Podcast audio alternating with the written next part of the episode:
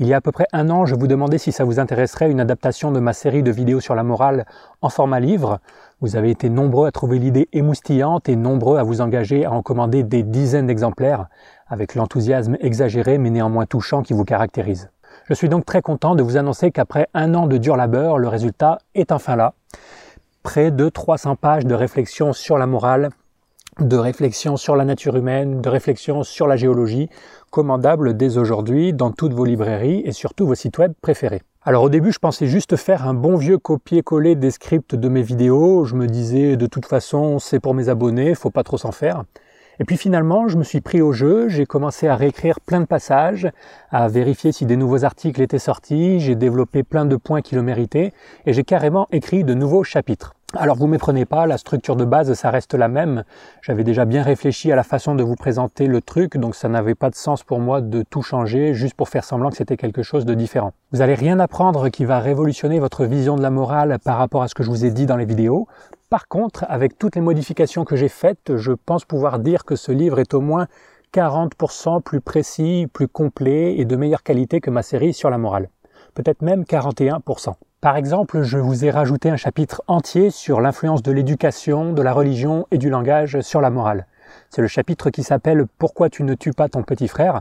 Bon, on pourrait consacrer un livre entier à cette question, donc je suis obligé de survoler le sujet, mais comme vous êtes nombreux à me questionner sur ces aspects, je les ai abordés. J'ai aussi rajouté un chapitre sur les relations entre morale et société. Je vous parle par exemple des gens qui ont tenté de récupérer les études biologiques sur la morale à des fins politiques, que ce soit avant ou après Darwin. Pareil, il y aurait de quoi écrire un livre entier là-dessus, donc vous attendez pas à de l'exhaustif, mais je vous donne au moins quelques pistes de réflexion. J'ai aussi intégré à ce livre la vidéo que j'avais faite sur la morale des animaux, à nouveau en la réécrivant beaucoup. Je parle par exemple des désaccords qui existent entre chercheurs sur l'interprétation des expériences faites sur les primates, et je présente certains exemples de comportements coopératifs en milieu naturel qui sont très discutés par les chercheurs, par exemple sur la chasse des chimpanzés. Extrait.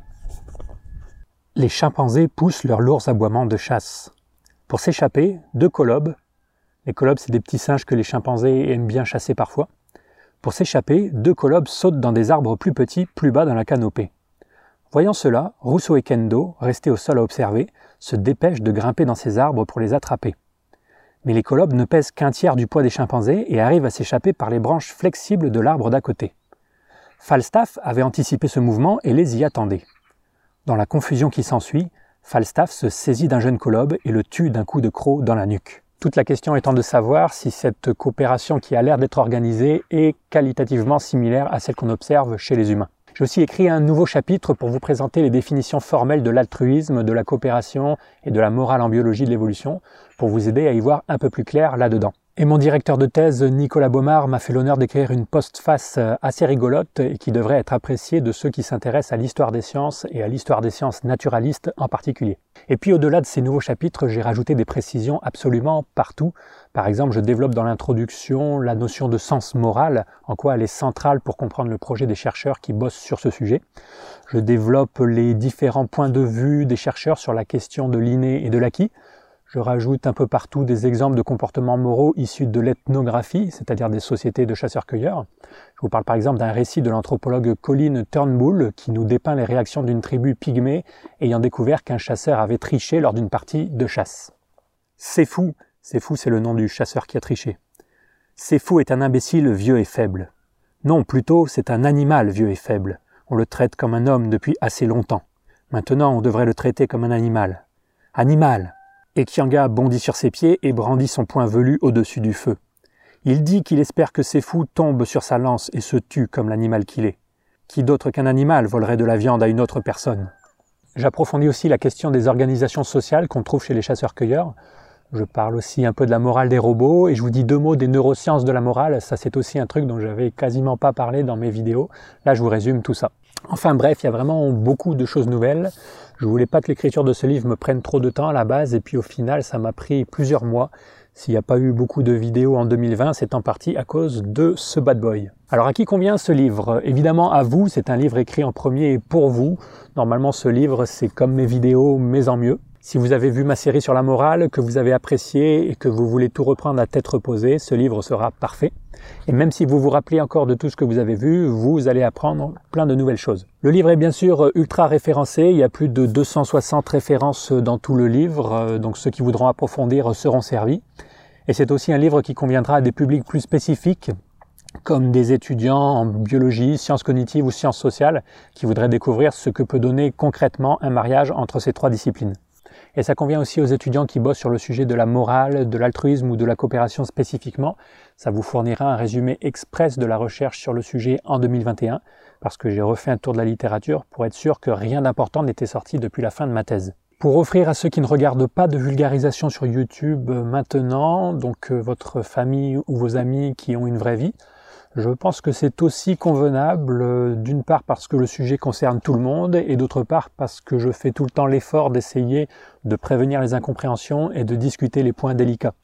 Par exemple, comme je sais qu'une des choses qu'on oppose tout le temps à la possibilité d'une morale universelle, c'est la variabilité culturelle, je vais tout de suite évoquer ce point et montrer que l'un n'empêche pas l'autre. Donc à mon avis, c'est un livre que vous pouvez offrir à ceux qui n'ont pas l'habitude de consommer de la vulgarisation scientifique, euh, même si, si vous offrez ce livre à vos parents qui n'ont pas fait de sciences ou de philo depuis le lycée, ils auront quand même un peu de mal. C'est comme dans mes vidéos, en fait, hein, ça reste assez dense et je ne pars pas de zéro non plus.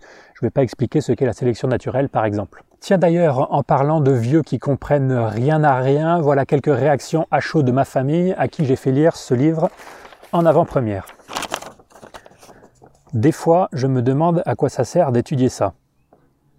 Tu parles de mille choses à la fois, moi, il faudrait m'en présenter qu'une. Moi, ton sujet, en une phrase, c'est terminé, mais toi, tu fais un bouquin entier dessus. D'ailleurs, je ne suis pas intéressé par le sujet. En plus, on n'est même pas sûr des théories. Vous l'aurez compris, je viens pas exactement de ce qu'on pourrait appeler une famille d'intello. Le livre coûte 21 euros en format papier, 14 euros en format e-book, et puisque certains me l'ont demandé, il n'y a pas de format audio de prévu. N'hésitez pas à acheter ce livre auprès de vos libraires. Non seulement ils ont besoin de vous en ce moment, mais en plus ça fera de la pub au livre. Peut-être que vous arriverez même à les convaincre d'exposer quelques exemplaires entre le rayon géologie et le rayon développement personnel, neuroquantique. Et si jamais vous achetez sur le web, n'oubliez pas de laisser un commentaire avec des points bonus pour ceux qui y placeront les mots magiques. Et n'hésitez pas bien sûr à me dire directement ce que vous en avez pensé.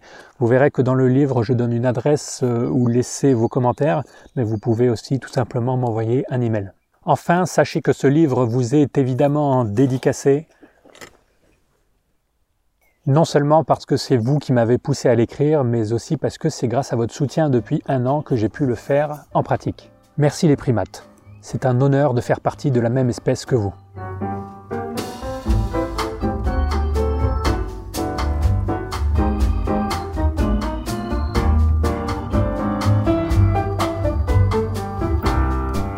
Merci à Frédéric R, la bouloche maléfique, Bastien, Nouf, Gabriel S et aux 311 autres personnes qui me soutiennent sur Utip et Tipeee. L'un ou l'une d'entre vous recevra bientôt un cadeau par la poste. Pour ça, vous n'avez rien d'autre à faire que d'exister et de surveiller votre boîte mail.